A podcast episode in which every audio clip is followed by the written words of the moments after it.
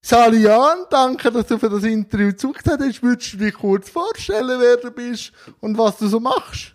Mein Name ist Jan Billeter. Jan jetzt ohne H, dafür mit mit, zwei N. mit zwei N. Das schreibt man so in Davos.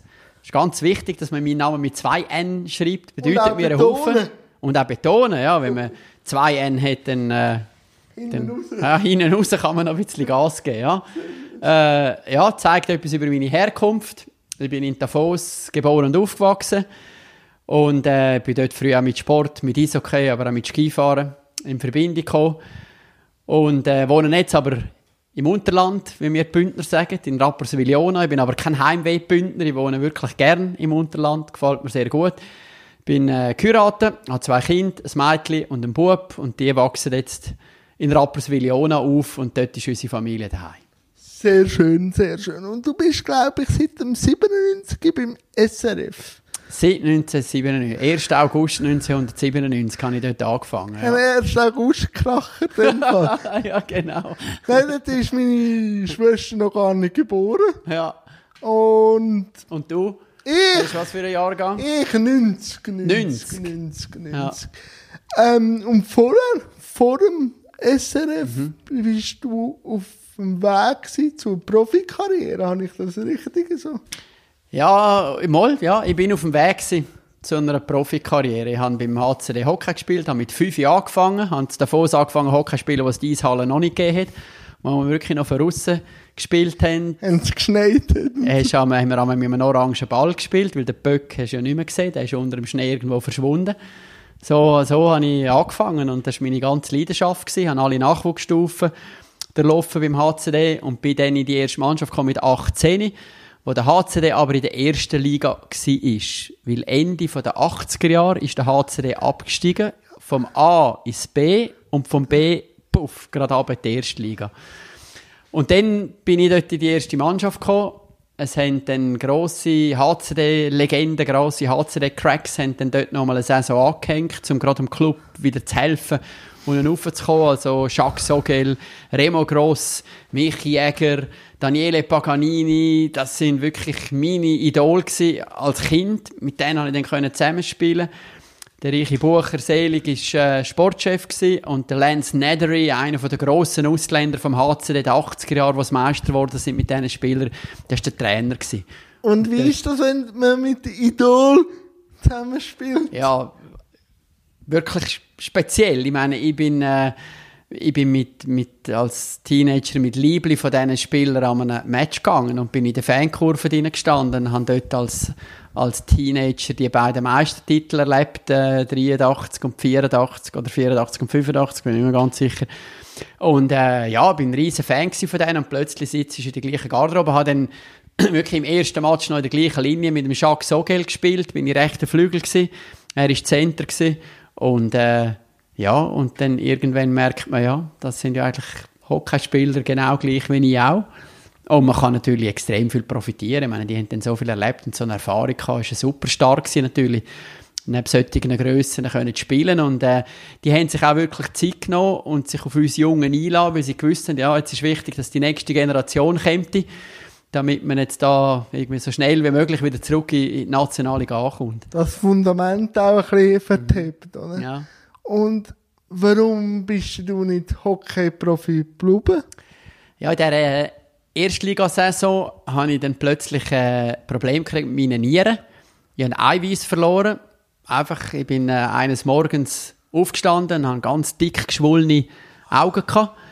Und habe in den Spiegel geschaut. Es war ein Tag, wo noch einen einen Match hatten mit der Junioren Elite. habe ich noch den Match gespielt und so.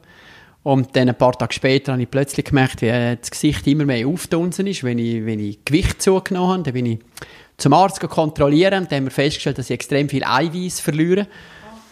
Und dann haben sie gesagt, ja, gerade sofort äh, nicht mehr spielen. Dann bin ich auf Chur ins Kantonsspital. Dann hat man eine Nierenbiopsie gemacht.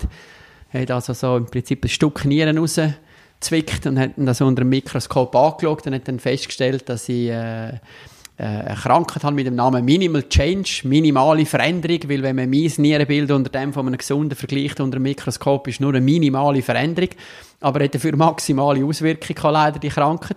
Ich habe dann äh, etwa 15 Kilogramm zugenommen, und zwar ist das das Wasser was sich angesammelt hat in meinem Körper.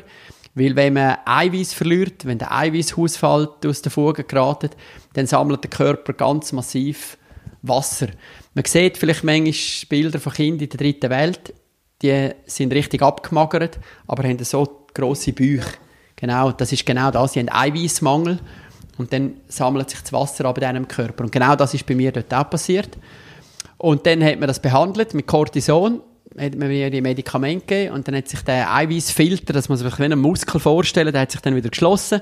Das Eiweiß ist im Körper drin geblieben und dann äh, ist das Wasser wieder gekommen, hat es quasi alles wieder ausgeschwemmt und äh, da hat dann genau die Zeit verpasst, wo dann die, die Aufstiegsspiele angefangen haben in der ersten Liga für die Nazi B. Und bin dann aus dem Spital rausgekommen, bin dann immer als Zuschauer noch dabei gewesen bei dem Match, wo dann der HCD von der ersten Liga in die Nazi B aufgestiegen ist. Habe gedacht, ja gut, Jetzt habe ich das überstanden. Nächste Saison greife ich dann wieder an, habe das ganze Sommertraining mitgemacht mit der Mannschaft, habe die äh, ganze Vorbereitung habe ich gespielt, habe die ersten drei Matches gespielt in der, in der Nationalliga B und habe den nächsten Rückfall gekriegt. Und hat das Ganze wieder von vorne angefangen. Hat er gesagt, okay, stopp, nicht mehr spielen. Ja, dann habe ich äh, die Saison mehr oder weniger verpasst. Und äh, der HCD war dann eine zweite Saison der Nazi. Dort habe ich auch zum Kader dazugehört, habe trainiert mit der ersten Mannschaft, habe aber Junior Elite gespielt, nicht mehr der ersten Mannschaft. Und äh, der Fuss ist dann aufgestiegen von Nazi B in Nazi A. Ich habe dann auch eine Goldmedaille gekriegt als Nazi B Schweizer Meister, obwohl ich dort kein Match gespielt habe in dieser Saison. Ich habe Junior Elite gespielt und habe aber eben viel mit der ersten Mannschaft trainiert, habe auch zum Kader gehört und es ist ja schön, dass sie mich auch äh, ja, so dabei gesehen oder? Ja, genau, dabei gesehen haben als einer, einer der Spieler. Und dann ist der HCD zurück in die National. Meine Elite-Juniorenzeit war dann vorbei. Gewesen. Habe dann nicht mehr spielen im, beim, beim HCD und dann einfach keinen Platz mehr gehabt im, im, in der ersten Mannschaft, weil ich immer wieder Rückfälle hatte. Das ist also immer weitergegangen, die ganze Geschichte. Bin dann auf Winterthur, habe dort ein Jahr Erstliga-Hockey gespielt, weil der Arzt hat gesagt, gang irgendwo in der Erstliga, spiel einfach weiter, weil die Kranken kann eigentlich so schnell, wie sie kommen, ist auch wieder verschwinden. Oh, und dachte, gut, ich, ich probiere es. Und äh, ja, ist dann leider nicht besser geworden. Ich bin einfach äh, nicht mehr fix. Ich hatte eine extrem lange Erholungszeit. Gehabt, immer wieder, also habe immer Medikamente genommen, jeden Tag Cortison genommen wegen dem, um das im Griff zu haben. Weil, ja, wenn ich mit dem Cortison ausgeglichen habe und einen bestimmten Wert unterschritten habe, habe ich gerade wieder Eiweiß verloren. Und so habe ich, am Schluss habe ich wirklich zehn Jahre jeden Tag Cortison nehmen wegen dieser Nierengeschichte.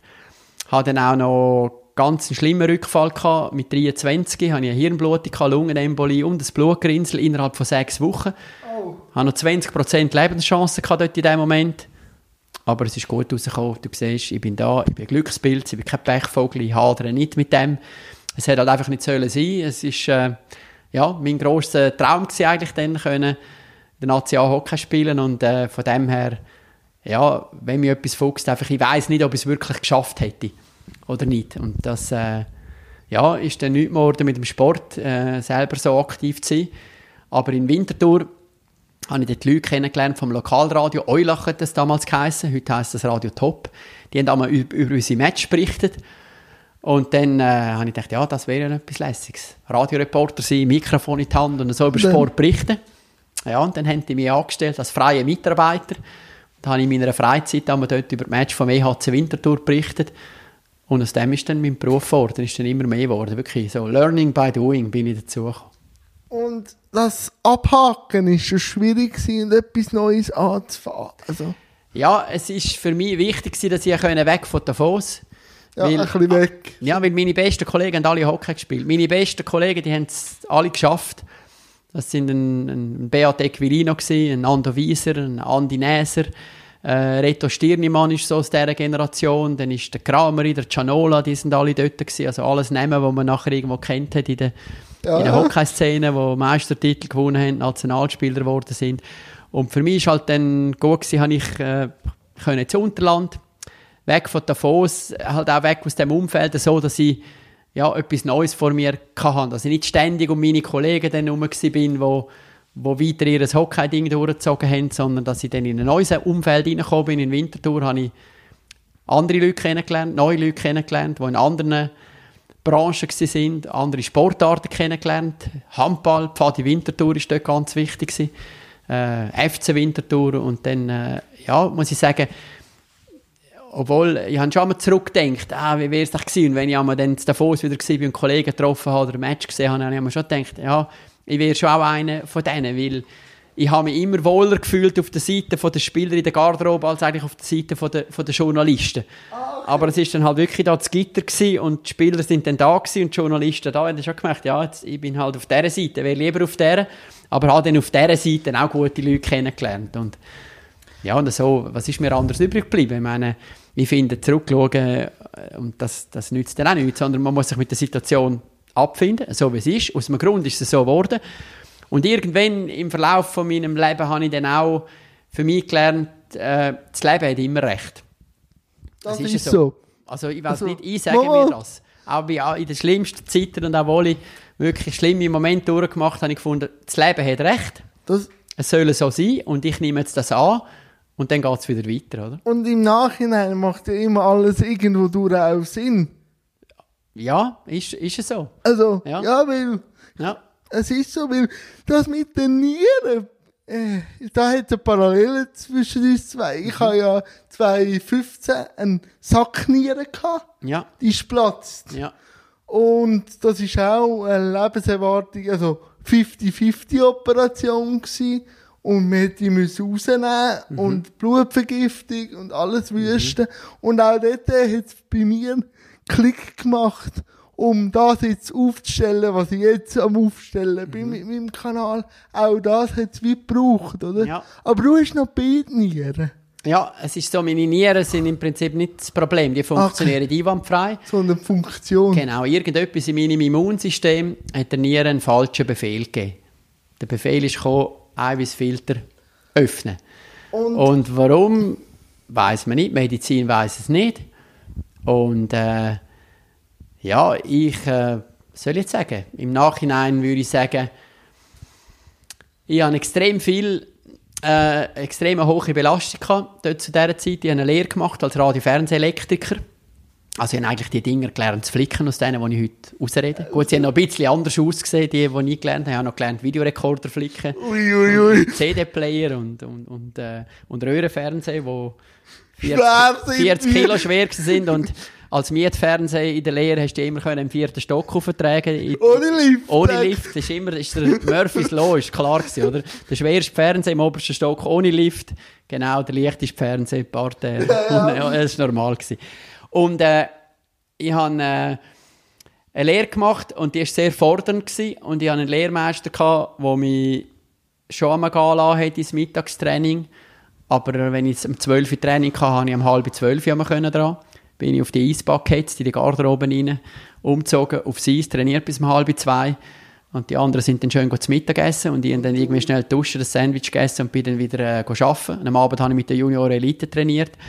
Und äh, ja, ich habe einfach so das Gefühl, die Belastung war irgendwie zu gross mit, äh, mit all dem, mit Lehre, mit Gewerbeschule, mit Hockeyspielen, mit erster Mannschaft, mit äh, Junioren und äh, ja, vielleicht ist das äh, ein Erfolg davon gewesen.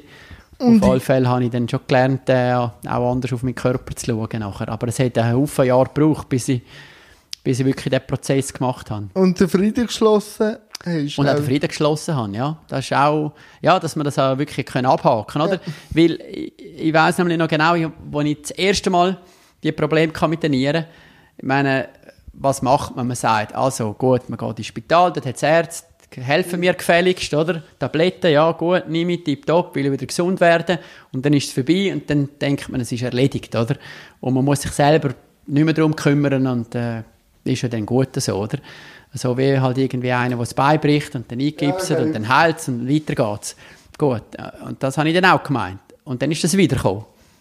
Hm. Und dann wieder und wieder und wieder und wieder, oder? Immer wieder Rückfälle und die sind äh, noch viel schlimmer geworden, als ich mir das je vorgestellt habe dort in, de, in den schlimmsten Moment. Und irgendwann hat es bei mir vor allem mal den Prozess gebraucht, dass ich einmal sagen also gut, jetzt, jetzt mal stopp, was kann eigentlich ich jetzt machen ja. in dieser Situation? Statt, äh, also das ist heute ein riesen Problem, wenn ich finde, bei vielen Leuten, dass man sagt, ich habe etwas, Herr Doktor, was nehme ich? Und eigentlich ist, wenn es einem nicht gut geht, wenn man ein gesundheitliches Problem hat oder irgendein Problem, zuerst einmal ansitzen und sagen, okay. Wo steckt, wo habe ich genau. Ja. In welcher Situation bin ich jetzt? Warum bin ich da? Was kann ich jetzt dazu beitragen, dass es mir besser geht? Was kann ich, ich selber machen?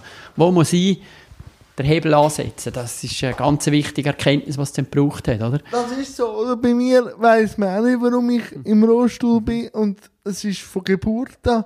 Also wer gibt denn da Auskunft? Das Universum könnte, er, aber ich rede ein bisschen, ich rede nicht und dann... Hast du gefragt, das Universum? Ja, dann mhm. schaust du so rauf und dann kommt vielleicht ein Regentropfen und dann wirst du noch verschifft und dann, ja, nein, es geht in die Richtung. Und dann, was, mach, und dann, was denkst du? Also, Dann denkst du so, ja, eben, da kommt auch das, oder was mache ich jetzt draus? Es ist nicht die Frage, warum, Ja. weil eben, Fra- äh, Frage wird nicht beantwortet, sondern die Frage wird so beantwortet, wenn du dem Sinn gibst, wo du hast. Und, das ist genau das, oder? Das ist das Problem der Menschen, die sagen immer, warum? ja. Warum ist mir jetzt das passiert? Ich bin jetzt der Ärmste und warum und warum und warum, oder? Ja, da muss nicht mal wegen krank Genau. sein, das können ist das auch gar nicht. Das Warum ist gar nicht die Frage. sondern wie machst du Ja, jetzt genau. weiter, oder? Genau. Wie geht es jetzt weiter? Das ist die Frage, ja. Und jetzt als Sportmoderator oder jetzt als Eishockey-Moderator, was bedeutet dir jetzt der Sport? Sport ist für mich immer noch mein Leben. Ich muss sagen, ich bin, jetzt habe ich das Gefühl, so fit, ich bin jetzt gerade äh, 47 geworden. Ja, Ich habe gerade gratuliere. studieren. Wie alt Ja. bin ich jetzt schon wieder? Ja, 47. Mir denkt, das ist äh, ja, überhaupt nicht so alt, wie ich mich fühle. Ich bin jetzt so fit, wenn ich vielleicht nicht mehr bin, äh, bis vor dieser Krankheit. Ich habe äh, jetzt wieder die Gelegenheit, extrem viel Sport zu machen. Ah, Ich und mache das kein Rückfall? Kein Rückfall, nichts mehr. Nein, ich habe wirklich äh, bin alle Medikamente weg. Also das ist zum Glück schon vor, äh, schon vor äh, 17 Jahren passiert. So mit 30 ist es mir dann wieder gut gegangen. Und, und jetzt so mit 40 und über 40 bin ich wieder richtig fit. Ich kann mich voll belasten beim Sport, ich kann machen. Aber ich habe auch ganz eine andere Balance in, mei- in meinem Leben. Also mein Leben ist, soll ich sagen, ganz anders aufgestellt, weil ich mir viel besser schaue und weil ich wie soll ich sagen, an mir arbeiten, an meinem Körper, an meinem Geist. Ich schaue wirklich, dass Körper, Geist und Seele, dass es mir gut geht. Und ich finde, man kann so viel selber machen für sich, dass es einem wirklich gut geht und das selber eben in die Hand nimmt.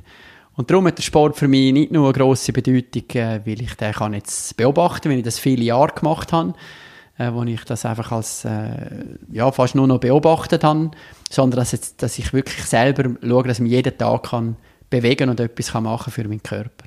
Und was sind denn das für Sportarten jetzt? Meine absolute Lieblingssportart ist Golf.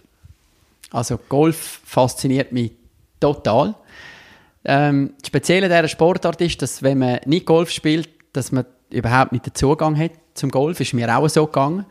Früher, ich habe auch ab und zu mit den Kollegen haben wir auf der Driving Range so ein paar Bälle geschlagen, aber hat mir irgendwie nichts bedeutet und er hat es mich total gepackt. Vor, vor sechs Jahren habe ich wirklich richtig angefangen zu spielen und ich bin total fasziniert von dieser Sportart im Golf. Ich habe äh, ja, gelernt, wie, wie schwierig das die Sportart ist, wie technisch schwierig das ist. Wenn man das Golf richtig spielen will, sollte man körperlich wirklich richtig fit sein.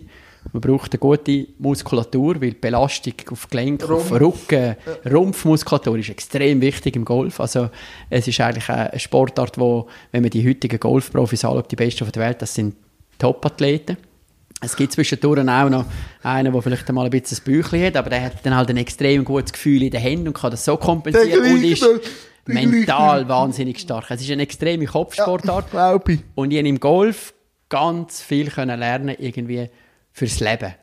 Weil im Golf muss man wirklich lernen zu akzeptieren, dass man halt nur so gut ist, wie jetzt gerade der letzte Schlag war. Das Spezielle ist im Golf, man kann eben einen Schlag haben, der ist so gut wie der vom besten Spieler der Welt. Und man denkt, wow, den Schlag habe ich jetzt gemacht, oder? Der beste Spieler der Welt, der kann das einfach halt wiederholen, wiederholen, wiederholen, wiederholen. Und, und selber hat man dann so einen guten Schlag und nachher wieder diverse schlechte. Und man muss dort wirklich eben lernen, das Ergebnis zu akzeptieren. Das ist ganz wichtig im Golf. Viele Leute schiessen im Golf, weil sie einfach das Ergebnis nicht können akzeptieren Aber auch ein Putt aus einem Meter, wenn man ihn neben das Loch geschoben hat, dann kann man nicht sagen, ja, der hätte doch eigentlich rein tun, ich zähle jetzt den anderen Schlag nicht mehr da, sondern es ist schon gut. Nein, er ist nicht rein gewesen. Also man muss ehrlich sein. Und wer im Golf schießt, der schießt nur sich selber. Und darum, Golf ist, Jan, ich sage dir, für mich ist es eine Lebensschule. Lernen das Ergebnis akzeptieren, ehrlich sein, nicht beschissen und ich Und kann noch jeden Tag besser werden. Und Man ist voraus. draussen. Man bewegt sich. Man kann es allein spielen, man kann es mit ähm, Fremden spielen. Ich kann mit dem besten Spieler von der Welt könnte ich Golf spielen und ich hätte die Chance gegen ihn zu gewinnen, weil es so gute Formate gibt und mit dem Handicap-System Ah ja. äh, kann man auf jedem Platz von der Welt eigentlich mit dem unterschiedlichsten Niveau gegeneinander antreten. Und ich kann noch jeden Tag besser werden. Ich meine, in welcher Sportart kann ich jetzt in meinem Alter noch jeden Tag besser werden? Im Golf kann ich das. Und man muss auch manchmal akzeptieren, wenn halt der Windböe kommt. Ja, ist auch so. Dann kannst du so gut geschlagen haben. Dann kommt der Wind von vorne, dann kommt es regnen, dann, ja, es ist ja so, wie es ist, dann liegt halt der Ball einmal nicht so schön im Gras, wie man es hätte wollen. Und, und, und. Und das ist auch der wichtigste Schlag im Golf, ist immer der nächste, der kommt. Und das ist für mich auch so etwas fürs Leben. Also Man darf- also, ja, ja, nicht vorausdenken, nein, Oder sondern jetzt liegt der Ball da. Und das Verrückte im Golf, der bewegt sich ja nicht. Der macht ja nichts. Und darum ist das Mental so schwierig, weil er liegt ja einfach da. Dann musst du entscheiden, welchen Schläger nimm ich. Du hast bis zu 14 verschiedene Schläger in deinem Bag. Du musst überlegen, auf die Distanz, wie spiele ich jetzt den Ball? Muss er hoch sein, muss er flach sein? Wo sollte er genau landen? Also gut, jetzt spielst du den Ball. Jetzt schaust du das Ergebnis an. Jetzt musst du sagen, okay, jetzt akzeptiere ich, dass es besser so ist. Laufst wieder zu deinem Ball. Jetzt nehmen wir du hast vorher ganz einen schlechten Schlag gehabt. Jetzt darfst du dem einfach nicht mehr nachtrauern. Es ist vorbei. Der Schlag ist passiert, du kannst ihn nicht mehr rückgängig machen. Du laufst zum Ball an, neue Situation, neue Beurteilung. Eben, nicht, nicht fragen, warum habe ich jetzt den Schlag, so- sondern auch gerade das, was wir vorher gesagt haben im Leben. Akzeptieren, es ist so, wie es ist. Der Ball liegt da. Und wird vorwärts- nie anders liegen, er liegt da und wieder schauen. Wie kann ich jetzt das Problem, oder Problem ist das falsche Wort, wie kann ich jetzt diese Herausforderung angehen? Wie kann ich jetzt den nächsten Schlag so gut wie möglich irgendwie in die Richtung bringen, wo er her sollte, oder? Und das denke ich auch, ist bei den Eishockey-Goalies wichtig. Wenn sie das Goal bekommen haben, ne, äh, dann kannst du auch nicht nachher trauern, weil nachher fünf Minuten, also zwei Ja. Sekunden später kommen schon wieder einen Topf Ja. über, oder? Es Die gibt einen Haufen Sportart, ich meine, ist im Tennis auch so und so weiter, oder? Das Game ist verloren. Ja gut, das kommt nicht mehr zurück. Also, gerade akzeptieren, gerade die neue Situation anschauen und wieder weitergehen. Und als Sportmoderator jetzt hast du noch einen anderen Blick aufs Eishockey bekommen, wie nur als Spieler. Ich kann mir das Mhm. äh, schon ründer noch vorstellen. Ja, auf jeden Fall, weil man dann ja viel mehr Leute kennenlernt in dem ganzen Prozess und aus verschiedenen Blickwinkeln das schaut. Ich meine, als ich gespielt habe, habe ich den Match eigentlich immer auf Bandenhöhe Ja. mitverfolgt. Und es ist dann am Anfang auch wirklich noch schwierig gewesen, wenn man plötzlich dann auf der Medientribüne irgendwo unter dem Dach da oben äh, sitzt und den Match schaut, wo man zwar einen guten Überblick aufs Spiel hat, aber die Intensität plötzlich nicht mehr gespürt, oder? Dort oben ist manchmal der Match langsam und überhaupt nicht hart und intensiv, oder? Und da unten der Banden empfindet man es ganz anders. Also nur schon mal der, der Wechsel von der, von der Perspektiven und vom Ort, wo man schaut, hat schon etwas verändert. Und dann, dass man alle die Prozesse natürlich sieht in einem Club. Was braucht es als Spieler? Ist man so in der Mannschaft und in dem drin, dass man da nicht gross noch links und rechts noch. Was läuft bei den Sponsoren, was läuft bei den Partnern vom, vom Verein, was braucht es alles, damit das kann funktionieren, wie viele Leute im Hintergrund müssen arbeiten, wer muss da genau welchen Job ja, gut übernehmen, damit eine Organisation funktioniert, das kriegt man dann erst mit der Zeit mit. Und wie hat sich das Eishockey, also wahrscheinlich die Frage eine riesengroße Frage, verändert, seit du gespielt hast und jetzt? Ja, massiv. Also, mein Sohn spielt. Der ist Ah, okay. 15 und spielt äh, Eishockey und dann sitzt sie auf der Tribüne und schaut manchmal Match zu. Und äh, ja, was halt bei meiner Generation ist, von mir gibt es keine Videos. Ich habe nicht ein einziges Bild, wo ich mich gesehen Hockey spielen, Okay. weder als Erwachsener äh, noch, noch als Kind. Und heute ist ja alles festgeschaltet, Ken- kennst du immer alles. Und es würde mich wirklich wundern, weil selber hat man so ein bisschen das Gefühl, wie das bei uns zu und her gegangen ist. Und dann schaut man einmal so die Match und probiert irgendwie Vergleiche zu ziehen. Und äh, ja, man täuscht sich dann eben wahrscheinlich, eben, weil heute alles so viel schneller ist und sie sind schon so viel weiter in der Ausbildung und können, können schon so viel mehr. Das Material hat sich natürlich auch extrem verändert. die wenn ich, ja, meine, ja, die Stöcke ist wahnsinnig, wie sich das verändert, wirklich wahnsinnig. Und auch die Schlittschuhe. Ja. Wenn ich heute die Schlittschuhe von meinem Sohn in die Hand nehme, Carbon-Schlittschuhe, leicht, wie ein Blatt Papier und irgendwie das Vergleichen, verschiedene Klickeisen heute gibt es, es wird so in die Richtung gehen, dass jeder Spieler wird einen anderen Schliff haben, je nachdem, in welchem Stadion das er spielt und so weiter und Ah, so fort. Ja. so. ja, ja, also da wird äh, die Entwicklung wird noch viel weiter gehen, dass sich so der, der Hockeyspieler ein bisschen muss anfangen mit diesen Sachen auseinandersetzen, glaube ich, wie ein Skifahrer. Je nach Piste, je nach Präparation wählt er einen bestimmten Schliff, bestimmte Kanten, bestimmtes Material. Ich glaube, im Hockey wird die Entwicklung wirklich auch kommen, heute, was möglich ist, gerade einfach mit einem so einem Klick die Kufen zu ersetzen. Dass das natürlich, äh, ja, je nach Temperatur im Stadion, in der Valascha wirst du nicht mit den gleichen Kufen spielen wie in der schönen, angenehmen Bossart Arena. Ja, vielleicht, Zug, vielleicht jetzt mit dem neuen Stadion, wo vielleicht dann kommt. Also, Ka- Vielleicht kann man dann mit den gleichen, wenn es dann auch, was ist es, 17 Grad in der Bossart Arena, glaube ich. irgendwie. Ja. In Valascha eher minus 17. wenn man- dort, sind wir schon Rädchen angefroren. Ehrlich wahr, ehrlich wahr, ehrlich wahr. Nein. Und dann äh, hat der Vater mich losziehen, also wir haben Brief verloren, dann hat er gehen und hätte müssen rütteln, oder? Ja. Und dann Fans da gemeint, das ist so verrückt. Aha, und dass er an deinem Stuhl gerüttelt hat. Ja. Und er hat müssen sagen, du bist angefroren, oder? Ja. Aber, ähm, ja, also der Valascha ist schon, auch ich jetzt im Alter muss sagen, es ist mir einfach zu kalt, so im Dezember bis Februar.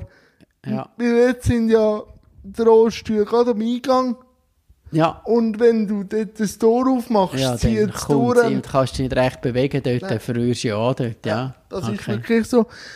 Aber wie viel verfolgst du noch persönlich Eishockey abseits von deiner Moderatorenlaufbahn? Gehst du noch an Matches so? Ja, ich gehe eben meinem Sohn Ja. natürlich die Match schauen, wenn es immer möglich ist. Dann äh, wohnen wir zu Rapperswil-Jona. Also die meisten Matches, die ich sehe, sind dann irgendwie von den vom Heimspiel von den Lakers. Ah, okay. Genau. Und äh, ja, sonst privat bin ich, bin ich eigentlich nie ein Match dann noch, oder? Also wenn dann gerade... Fast ein bisschen genug. N- Nein, aber es fehlt halt Zeit, weil ich arbeite ja dann meistens an den Ja. Tagen, wo Ah, Hockey ja, gespielt wird. Und dann, ja, aber ich schätze es schon, ich meine, wenn ich kann im Stadion den Match verfolgen ist halt schon viel lässiger als im Studio. Ist ja keine Frage. Ich meine, ich hätte ja viel lieber immer das Studio im Stadion, aber es geht halt leider nicht. Ja, Und Im das Playoff sind wir erst im Final wirklich im Stadion und das geniesse ich extrem in all diesen Stadien, dann ganz nach können dran zu sein. Oder auch im Spengler, wenn wir das Studio im, im Stadion haben, ist natürlich schon viel lässiger, als wenn du im Studio sitzt. Ja. Und wie würdest du die jetzige Saison beschreiben? Spannend, hä? Spannend, ja. Spannend, ja.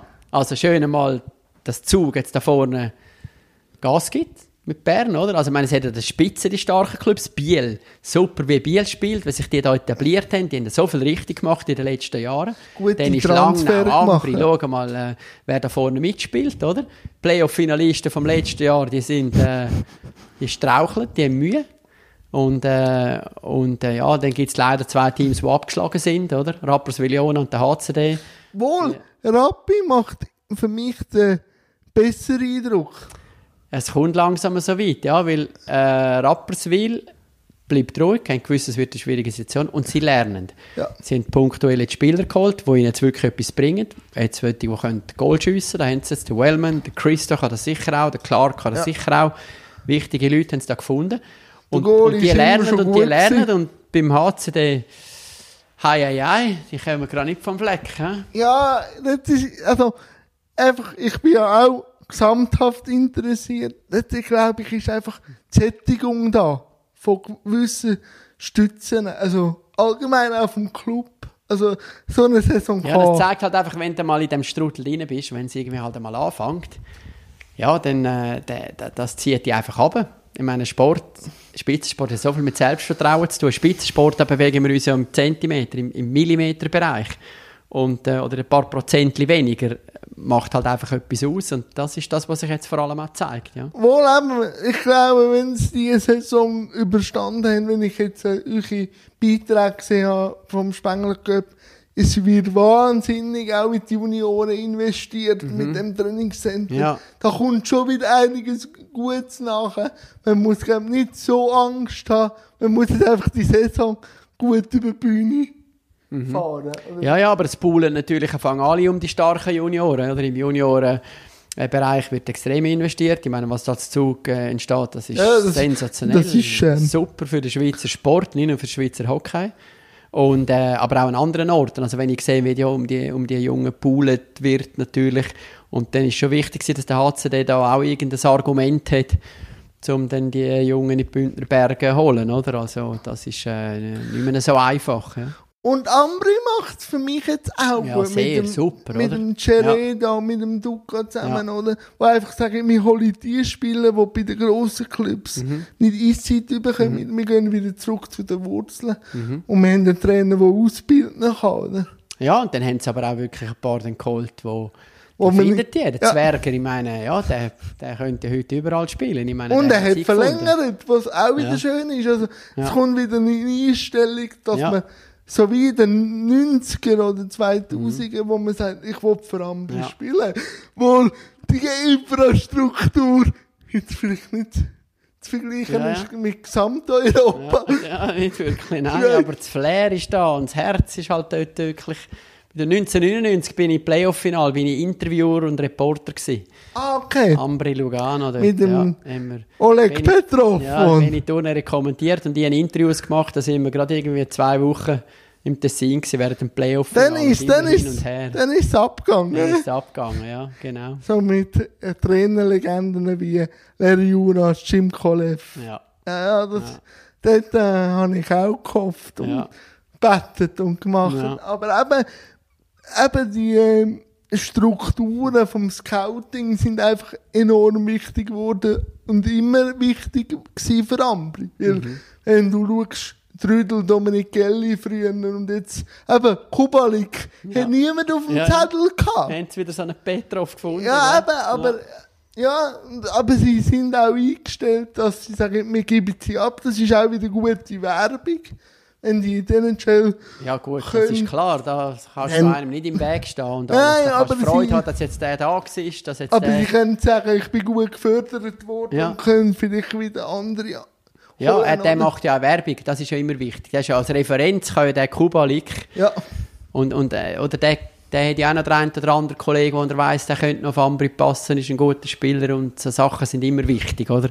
Gutes Einvernehmen haben mit solchen Top-Leuten, dann bringt er dann vielleicht wieder auch, hilft er mit, einen anderen zu finden, wo dann, äh, ja, vielleicht seinen Platz kann einnehmen das wäre enorm wichtig, aber einfach auch die Ruhe ist, glaube ich, wichtig Mhm. in einem Club. Ja, Wenn du jetzt wieder siehst, der HCD oder wo Zeitungen und auch Fernsehen immer drinnen ist, dann kann keine Ruhe entstehen. Oder?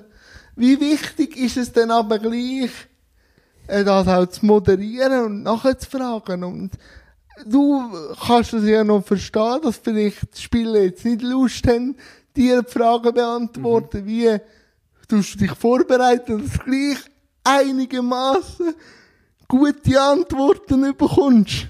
Ja, ein gutes Interview finde ich fängt immer äh, nicht mit der ersten Frage an, sondern es fängt eigentlich gerade schon beim, beim Zusammentreffen an ich- mit dieser Person. Das ist natürlich manchmal schwierig, wenn es so ein Flash-Interview ist oder ein Zielraum-Interview im Skifahren, wo, wo das ganz schnell entsteht. Im Sportpanorama hat man ja ein bisschen länger Zeit, um so eine gewisse Ambiance zu schaffen, wo sich jemand wohlfühlt, damit man dann auch richtig äh, in ein Gespräch hineinkommt. Aber in so einem Moment äh, geht es einfach auch darum, dass man, ich finde eben, man muss diesen Leuten ja klar machen, dass man es natürlich irgendwie halt schon im, Vorfeld zum Teil auch passieren, wenn man auch schon mit diesen Vereinen und Spielern redet, äh, warum sollen sie eben auch herstehen, wenn es eben nicht so gut läuft. Weil jede Frage, finde ich, ist immer auch eine Chance, zum etwas erklären, zum etwas erzählen. Das gehört heute bei einem Sportler halt einfach auch dazu, dass er sich ein bisschen seine Gedanken macht. Und das immer ein bisschen auch vorher, dass er sich das durch den Kopf gehen lässt. Was wären jetzt unangenehme Fragen, die mir könnten gestellt werden? Auf was, äh, wo würde, über was würde ich eigentlich gar nicht so gerne reden? Aber dass du das eben schon antizipierst und dass du dann dir überlegst, was sage ich denn eigentlich, wenn mich jetzt das eine fragt? dass du eben die, als Sportler bereitest du dich auf jede Situation im Spiel vor. Du machst ja alles. Du machst deinen Körper parat, taktisch und so weiter, wirst geschult. Interviewvorbereitung ist eigentlich genau das Gleiche.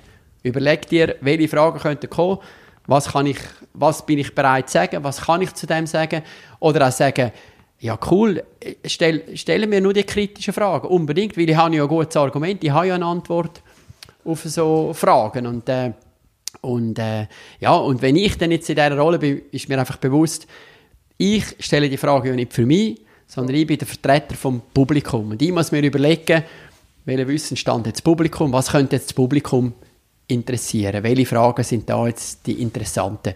Und dann ist es mir klar, und das ist auch, ich meine, ich habe zum Teil Interviews gemacht mit ein paar von meinen besten Kollegen, die ich mit ihnen zusammen gespielt habe. Und dann ist Sicher auch speziell. ja, sehr speziell gewesen. Also wirklich mit, äh, mit äh, Kollegen, wo ich Trauzeuge war und, und wo ich äh, Götti bin von, von, von ihren Söhnen und so weiter. Also wirklich Freunde von mir.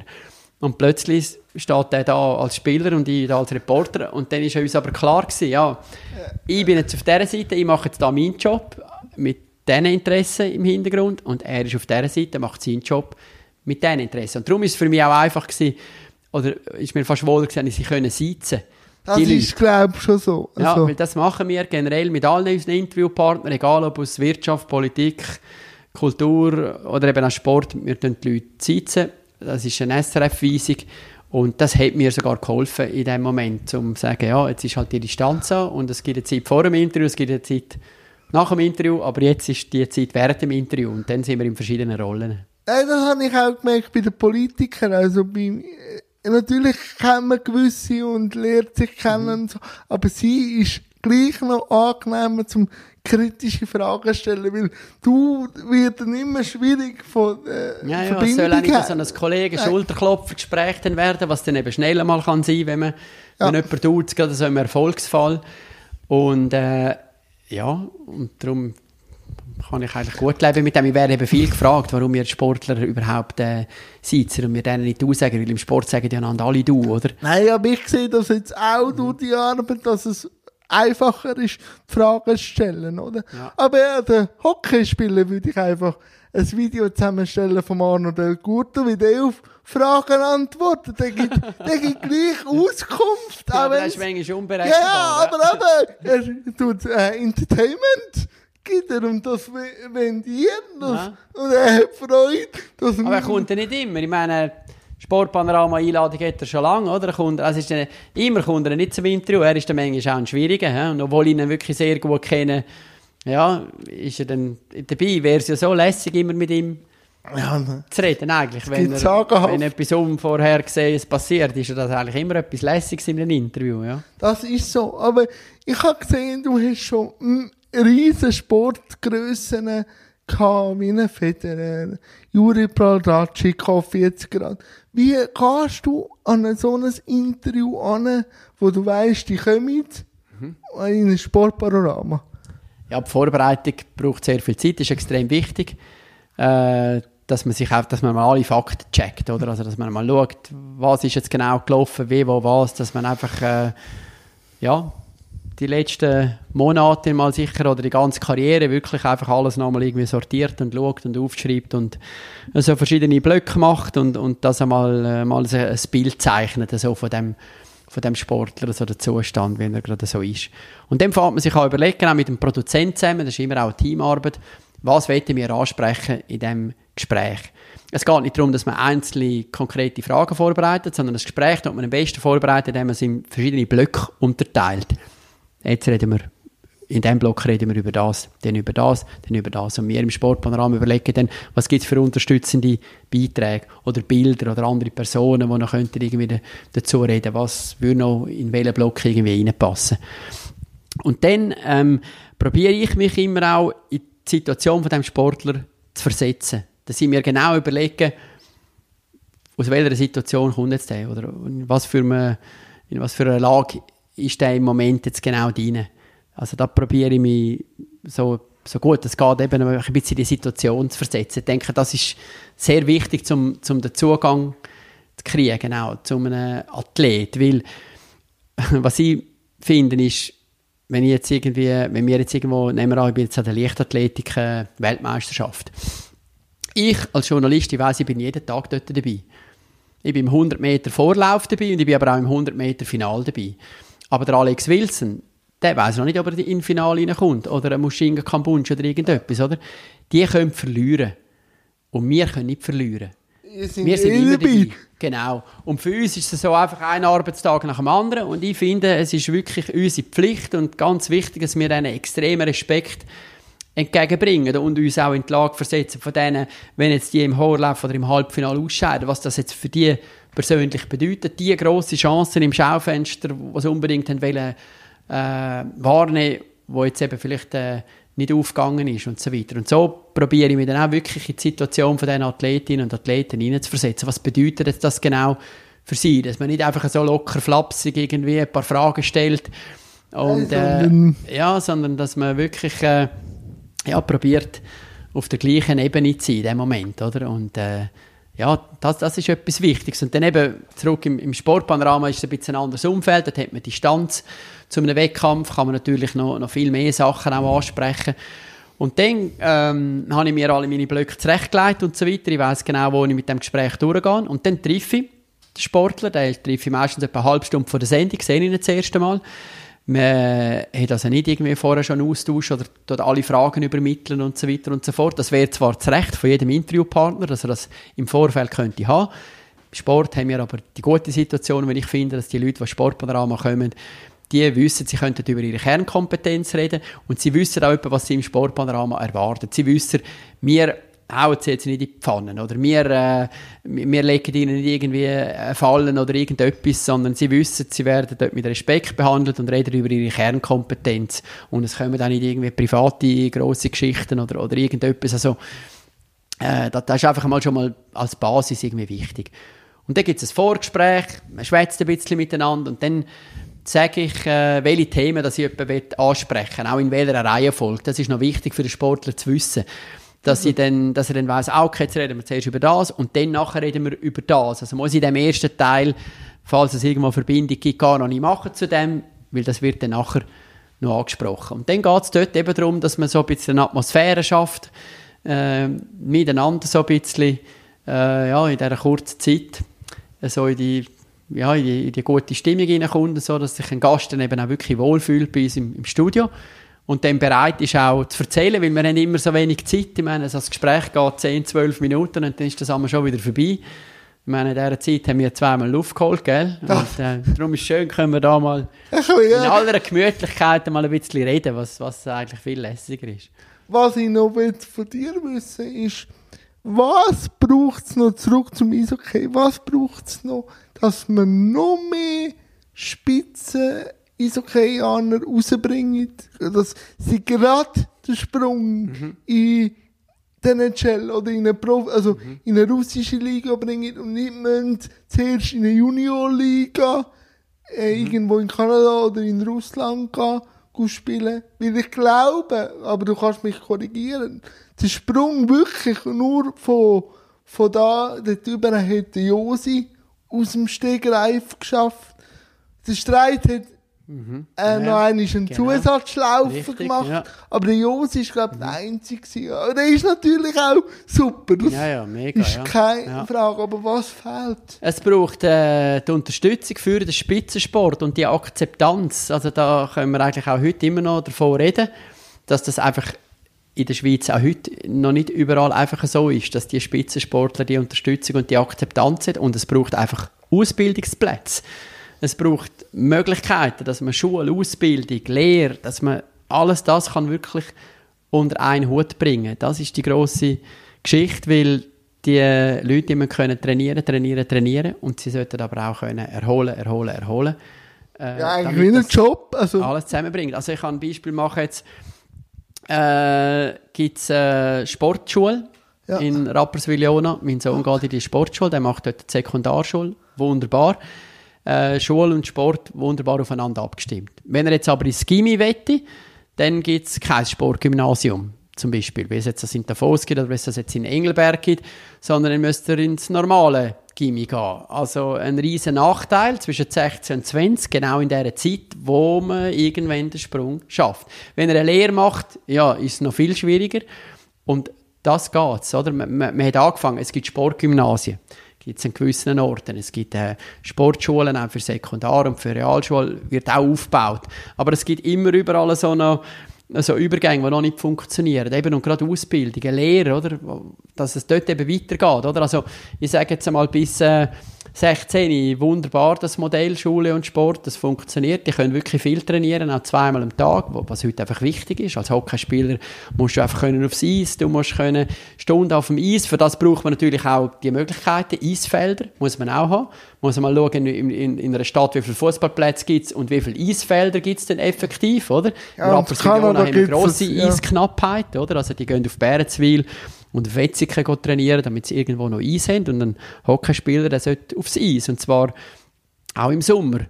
Äh, Das wird und- schwierig. Ja, nein, es ist heute eigentlich alles möglich, wenn man die Infrastruktur hat mit, mit einem Stadion und allem. Und sonst eben so Off-Ice-Geschichten, wenn wir es jetzt da beim HCD gesehen haben und so weiter, gibt es ja auch so Schussanlagen und so weiter. Also Möglichkeiten hat zum Trainieren, Infrastruktur und dann aber auch die Modelle mit Schule und Sport, Beruf und Sport, Gymnasium und Sport, dort äh, gibt es ja, noch Nachholbedarf. Und wenn man, wenn man das verbessert, dann hat man auch die Möglichkeit, dann wieder mitzuheben mit anderen, also mitzuheben oder mal probieren, irgendwie so Richtung Skandinavien, Finnland, Schweden, wie die das machen, Kanada, USA, die, die System, das ist natürlich noch ganz anders äh, aufeinander abgestimmt. halt auch der Stellenwert, glaube der ich, Stellenwert ist ein anderer. Genau. ganz anders. Aber eben, wenn man jetzt so anschaut, es sind, glaube ich, etwa 13 oder 14 Mhm. Schweizer dann, jetzt in den letzten äh, vier oder fünf Jahren zweimal Zweiter geworden. Also es kommt Mhm. Ja, langsam. ja, ja, ja. Es also, ist etwas gegangen. Ich ja. sage nicht, das ist, Nein, es aber ist es schon viel gegangen, aber wenn man will weiter schauen, dann könnte man uns ja mit Schweden einmal vergleichen und dann merken wir natürlich, wow, die haben 80 NHL-Spieler, Das oder? ist so. Das ist schon sensationell, wie die dort arbeiten in diesem Bereich und, und die haben uns dort eben, das, die machen dort den grossen Ja, Vorsprung. Was man halt auch nicht so sieht, ob jetzt das Kunst oder Sport ist, es wird einfach nicht gleich angeschaut wie ein Lehrer oder ein Job. Also, dass es auch ein Bütz ist, dass es nicht einfach Mhm. Ja. nur Freizeit ist, Genau. oder? Auch jetzt da mit dir ein Interview machen, da muss ich dir nichts erzählen, aber dass das auch Vorbereitung und alles angeschaut und nicht einfach nur mein Hobby ist, sondern ich will da ja gleich einen gewissen Qualitätsstandard liefern, oder? Aber Ja. in der breiten Bevölkerung wird das als, ja, könntest du auch irgendwo arbeiten in einer Behinderteninstitution. Das wollte ich nicht mehr, weil das, äh, Digitalisierung kommt. Und ich sehe das als, als Einnahmequelle, weil, ähm, weil wir werden immer mehr Leute haben, die beschäftigt. Ja, du Also, bist genau auf dem ja. richtigen Weg. Das ist genau das. Mach du das nur. Man muss halt machen, dass So, es einem Freude macht. Ja, nein, Nein, man es erfüllt. ist so. Es ist so. Leben zu haben, das ist doch Nein, das, wo man... Wir sollen auch den Kindern nicht äh, die Last müssen auflegen. Muss ich jetzt eine Lehre machen, dass ich vielleicht nach der Karriere etwas habe? Oder äh, wollte ich jetzt auf Sport setzen? Äh, Das ist ein 16-Jähriger oder Genau. äh, Eben, ich habe 15-Jähriger. gesagt, ich habe vier Jahre Lehre gemacht. Wenn ich es geschafft hätte, Profisportler zu werden... Dann wärst du Profisportler. Ja, ja, nein, jetzt nehmen wir an, ich jetzt zehn Jahre nicht mehr auf meinem Beruf geschafft. Und ich habe Radio-Fernsehelektriker gelernt. Also ich habe gelernt, einen Videorekorder zu reparieren und dann habe ich Karriere beendet und dann gibt es keinen Videorekorder mehr. Oder ich habe gelernt, einen Röhrenfernseher zu reparieren und plötzlich sind die nur noch so dünn, oder, wenn ich aufhöre, Hockey spielen. Also man sieht ja, wie sich das Ja. eben schon verändert hat.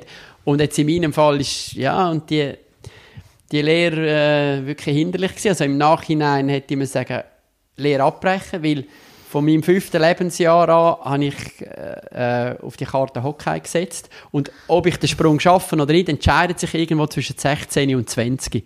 Und genau in diese Zeit hinein ist, ist jetzt eben die Lehre gefallen. Und wenn ich jetzt äh, dort auf Hockey gesetzt hätte, weil ich das in dieser Situation hätte müssen, weil es einfach keine angepasste Lehre jetzt gegeben hätte dort, hätte ich äh, können sagen, also gut, jetzt schon mit 20 habe ich den Sprung nicht geschafft. Ja gut, dann bin ich 20. Mit 20 kann ich noch jede Lehre machen, jede Das Ausbildung so, und alles machen. Und wenn ich es schaffe, den Sprung, dann ist es ja nicht verboten, dass ich mich dann gleich weiterbilde und etwas lerne. Und heute parallel zum Sport, Spitzensport, gibt es so viele Ja, gute Modelle. Das gibt es ja dann wieder, dass man mit Fernstudium und, und, äh, und äh, so Sachen kann sich weiterbilden. Das äh, ja, wäre ja alles noch möglich gewesen. Und die Leute werden jetzt, wenn sie auf die Welt kommen, mit Hunderten, also wenn die bis Genau. 20 schon ihr Leben vorspuren Ja, kannst du eh vergessen. Heute müssen wir eh darauf eingestellt sein, dass wir alle fünf Jahre etwas wieder etwas nach, also aufhören lernen ist ja gar nicht lustig. Nein, der Mensch, nein, gell? nein. Wir wollen uns ja weiterentwickeln. Jeder, wir, wir, wenn wir uns in einem Jahr wieder treffen, dann sind wir schon wieder andere Menschen, dann haben wir uns wieder entwickelt. Mit jedem Gast lerne ich etwas über Ja. seinen Bauchnabel, oder? Und nicht nur über meinen, oder? Ja. Aber jetzt noch ganz ein kleines, aber sehr wichtiges Mhm. Segment.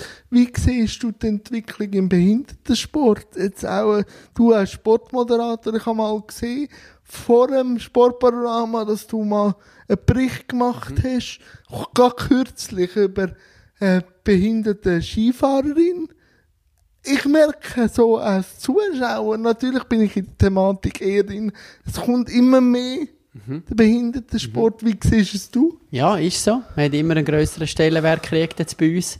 Dass es eben auch jetzt äh, Live-Übertragung gegeben hat von den Paralympics in Pyeongchang beispielsweise, wo wir wirklich Rennen live gezeigt haben.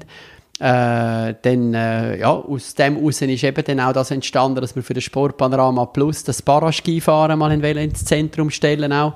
Die Athleten, die sich auf die Weltmeisterschaften vorbereiten und einen Selbstversuch machen. Also, ich denke auch, da gibt es äh, definitiv noch mehr. Und äh, ja, gerade Paralympics ist natürlich die große Plattform, aber jetzt auch von einer, von einer Para-WM, wenn dort äh, erfolgreiche Schweizerinnen und Schweizer im Einsatz sind, dann hat das einen Platz bei uns im Sport aktuell und auf unseren Online-Plattformen auch. Dann, äh, dann berichten wir über die Leistungen. Also wenn, wenn äh, der Marcel Hug wieder Ja. irgendwo ein Rennen fährt oder Sandra Graf und, und erfolgreich, dann kommen die ins Sportpanorama. Das sind für uns Athletinnen und Athleten wie, wie andere auch. Also ob Alex Wilson oder Mushinga Kambunchi oder ob äh, Graf Edith Hunkeler. oder, oder ja, natürlich Ja. früher Eddie Dunkler, genau, das haben ja, Aber es hat schon so die Vorreiter gebraucht, um Ja. auch Akzeptanz zu Marcel. Hug ist auch schon im Sportpanorama Studiogast gewesen.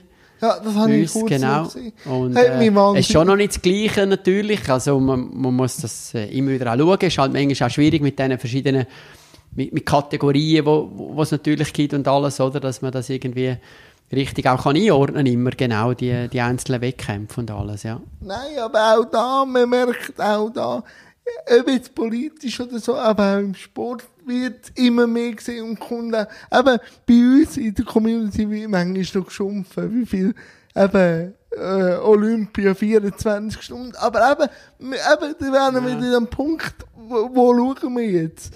Schauen wir, was wir haben oder was wir nicht haben, oder? Genau.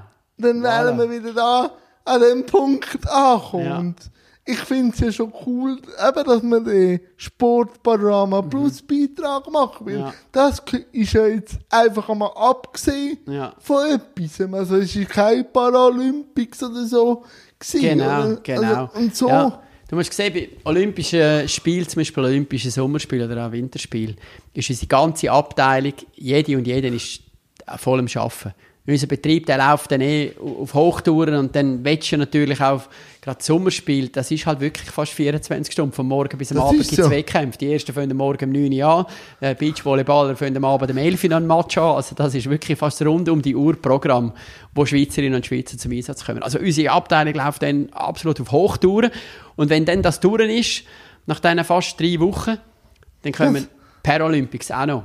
Das ist bei uns dann einfach, einfach noch ein Schippen auch noch oben drauf, was nochmal einen Sondereffort braucht, damit wir dann auch dem können gerecht werden. Und und wenn jetzt das äh, ja dann vielleicht nicht so abgehandelt wird, wie, wie man sich das gerne wünschen, jetzt auch in, in, in deinem Umfeld, äh, ja, hat es irgendwie einfach mit unseren, wie soll ich sagen, mit unseren Limiten auch zum Teil zu tun, weißt erstens mal ja. das und dann auch Beilage oder eben, man fährt ja dann Ja, wir sind ja am Sparen, am Kürzen, am Machen, am Abbauen. Sport, und, und, und es wird immer mehr Sport gezeigt, auf immer mehr Kanäle. Heute, äh, was man nicht mehr auf SRF 2 und auf SRF Info bringt, das kommt äh, online bringt man es heute, oder? Man kann jetzt das alles streamen. Also die Möglichkeiten, das rauszulassen irgendwo, die, die gibt es immer mehr, aber das, für uns ist es extrem belastung, wird immer grösser in unserem Beruf.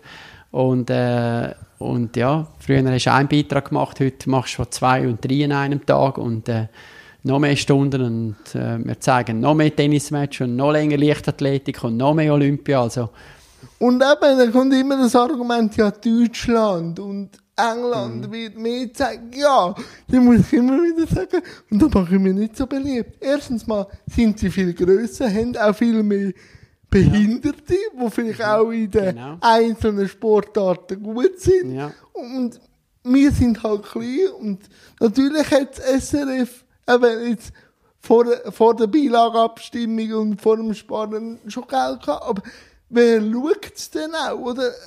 Eben, ich sehe jetzt in den letzten fünf Jahren oder zehn Jahren, kommen die Behinderten und sagen auch allgemein, hey, wir sind da. Früher war es der Heinz Frey gewesen und vielleicht noch der Rindlis äh, Bacher, die da einfach ihre Runden gedrillt haben. Aber wer hat das interessiert, oder? Sicher hat es die gebraucht, dass jetzt eben Genau. so ein Ja. kommt, aber eben, man sieht es ja. Und Ja. Wie in der Schweiz, es dauert einfach immer länger, bis es dann halt Mainstream wird. Ja, und weißt du, das ist, wir sind nicht nur so viel kleiner als als Deutschland, sondern wir haben noch vier Sprachen. Also wir SRF, wir sind so gross wie der bayerische Rundfunk, oder? Aber wir werden verglichen mit ARD und mit ZDF. Also was wir dann noch liefern als Output, das liefern wir dann noch in vier Sprachen beim, beim äh, äh, Radio und drei Sprachen beim Fernsehen. Also jetzt, wenn du jetzt die Ski-Weltmeisterschaften nimmst in, in Ore, ORF, wo gleich grosses Land sind wie wir, die haben dann einen dort fürs Radio und einen dort fürs Fernsehen. Ihr habt für Wir haben alles- einen dort auf Deutsch fürs Radio, einen auf Französisch fürs Radio, auf Italienisch fürs Radio, auf Romanisch fürs Radio und der Ski-WM. Dann haben wir fürs Fernsehen Deutsch, Französisch und Italienisch. Das ist oben auf der Kommentatorentribüne. Und unten in der Interviewzone hat der Österreicher auch einen fürs Radio und einen fürs Fernsehen. Wir haben dort wieder für alle die Sprachen. Logischerweise eine, weil es gar nicht anders geht. Weil das sind ja verschiedene, jedes verschiedenes Programm, ein verschiedener Kanal. Und das ist das, was sich die Leute gerade auch wegen dieser ganzen Beilage-Abstimmung, dass man sich viel zu wenig bewusst war, wenn einmal Vergleich gezogen worden sind zu Österreich, wenn man gesagt hat, ja, die Österreicher, die gehen ja, ich sage jetzt einfach, die gehen ja mit 100 Leuten hin und die SRG geht mit 120 Leuten hin. Dann muss ich sagen, ja, Moment, aber für SRF sind wir vielleicht 60 und ORF ist aber 100. Das ist der Vergleich. Und man sollte eben SRF mit ORF vergleichen und nicht unbedingt den die SRG, oder? Auch danke für den Exkurs. Und jetzt, Jan, was sind so die nächsten grossen Anlässe, wo man dich sieht? Playoffs sicher? Ja, genau. Ich freue mich auf die Playoffs. Geht äh, bald los. Jetzt die Schlussphase von der Qualifikation, die ich jetzt natürlich Um einen Strich um wird interessiert verfolgen, was da jetzt läuft. Genau. Dann, äh, ja, wer schafft es denn wirklich? Schauen wir, was dort geht. Und nach den Playoffs äh, die Eishockey-WM in der Slowakei, wo ich vor Ort Slowakei. bin, am Kommentieren. Nächstes Jahr Schweiz. Nächstes Jahr Schweiz, genau. Super. Ja, das ist jetzt das, das Nächste, was kommt. Und, äh, Und ja, nachher gibt's- Sommerferien. äh, ist dann auch mal noch angesagt, genau. Ich bin jetzt bis im Studio, habe meine Sportpanorama-Sendungen und dann äh, ja, bin ich wahrscheinlich noch der Leichtathletik-Weltmeisterschaft vor Ort in Katar. Das ist dann im Herbst. Äh, Das nimmt mich Wunder. Wo bist du noch nicht auf dieser Welt? Ja, an vielen Orten gibt es Ah, noch okay. viel zu sehen. Ja. Aber ich bin jetzt eigentlich äh, äh, auf allen Kontinenten schon gewesen, glaube oder? Ja, Australien, Sydney bin ich auch schon gewesen. Ja, dort, äh, Ja, schon an, vielen Orten, in verschiedenen Sportarten, schon viel dürfen erleben, Olympische Sommer, Winterspiel. Jetzt gehe ich dann, glaube gehe ich jetzt schon das 20. Mal an die Eishockey-WM, das könnte jetzt irgendwie noch sein, he? Genau. mit dem Rotaris. Mit dem Rotaris, ja, genau, ja. Auch ein eingespieltes Team. Auch, ja, also auch ein eingespieltes Team. Sehr Das macht schön. immer Spass, wenn man Glaube ich, wieder mit guten Leuten zusammenarbeiten kann. Das glaube ich. Mal, Jan, es gibt eigentlich jetzt nur noch zwei Fragen. Warum hast du für das Interview zugesagt? Ja, weil ich dich einen coolen Typ finde. Danke, danke. weil ich äh, das super finde, was du, was du machst, weil ich ja, deine Anfrage gekriegt habe. Dann bin ich ein bisschen schauen und gerade sofort habe ich gespürt, ja, du tickst so wie ich. Du hast eine spezielle Situation, also ich sage jetzt speziell Ja. aus Sicht von anderen Leuten, Ja. wo, wo denken, oder? Aber ich merke, wir haben ja das im Gespräch jetzt auch gemerkt, wie du mit dem umgehst. Genau so. Du bist nicht der, der sagt, ich bin ein Pechvogel, sondern du bist ein Glückspilz und bist so unterwegs und strahlst das aus auf andere Menschen. Und äh, das gibt doch die Möglichkeit, probieren, das ein bisschen weiter zu transportieren für andere Leute, die in schwierigen Situationen sind. Und äh, ja, das äh, hat mich gefreut. Und ich dachte, ja, die würde ich gerne mal kennenlernen. Danke, danke auch fürs Kommen. Und wie hast du es jetzt du gefunden? Du, wo ja immer Interviews gibst, Mhm. wie hast du jetzt das Interview gefunden? Hast du gemeint, wenn ich mal richtig können schwätzen dann erzähle ich einen Haufen. Ich weiß nicht, ich habe vielleicht viel zu lang geschwätzt. Ich weiß es Alles nicht. gut. Haben wir die Sendezeit Alles überzogen? gut, nein. Nein, es ist schön, wenn man kann über das Leben da reden weißt ja, auch du kannst machen, wie lange das ist. Ja, genau. Schön, wenn man kann über das Leben reden wenn man sich kann austauschen kann. Und äh, was ich halt immer spannend finde, das ist auch in meinem Beruf so, wenn ich Leute finde, die ich sonst vielleicht nicht getroffen hätte, auf einem anderen Weg. Und so jetzt hat es die Gelegenheit gegeben und da kann man für sich selber auch immer einen Haufen mitnehmen. Danke, Jan, auch danke. Und wie alle Gäste hast jetzt du auch noch ein Schlusssegment, wo du etwas kannst auf den Weg gehen der Zuschauerschaft. Du kannst einen Schwank erzählen, du kannst einen Witz erzählen.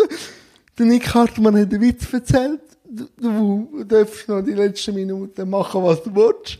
Ich danke dir recht herzlich und ich klinke mich jetzt da aus. Gut, na, dann mache ich noch den Schluss. Danke fürs Zuschauen auf alle Fälle. Äh, ich würde sagen, ich mache jetzt gerade auch Werbung für, für den Jan. Schaut wieder rein. Er ist mit viel Engagement und mit viel Enthusiasmus äh, dabei. Und er ist einer, der es schafft, Brücken zu bauen. Und das finde ich etwas ganz Wichtiges im Leben, dass wir alle probieren, unsere Brücken zu bauen, näher zusammenzurücken. Ich glaube, gerade auch in dieser digitalisierten Welt wird das immer wichtiger werden, dass die Menschlichkeit eben auch zum Zentrum kommt und dass wir die digitalen Mittel und Kanäle nutzen, um Sachen zu verbreiten, aber dass wir immer noch als Menschen zusammenkommen und Kontakt haben. Und ich finde nur, ähm, mit offenen Augen und interessiert durchs Leben gehen, achtsam sein vor allem, ist etwas, was mir ganz wichtig dunkt, dass man wirklich den Augenblick lebt und registriert, was rundum um einen alles passiert. Und dann glaube ich, kann man meistens eben auch sagen, es geht mir eigentlich viel besser, als ich das selber gedacht habe. Und wenn es einmal nicht so gut geht, dann gibt es Möglichkeiten, dass man das kann ändern kann. Und zwar dann, wenn man eben auch an sich selber schafft und selber nach einer Lösung sucht und nicht immer nur die anderen dafür verantwortlich macht, dass es nicht so gut läuft. Danke, Jan. Danke vielmals.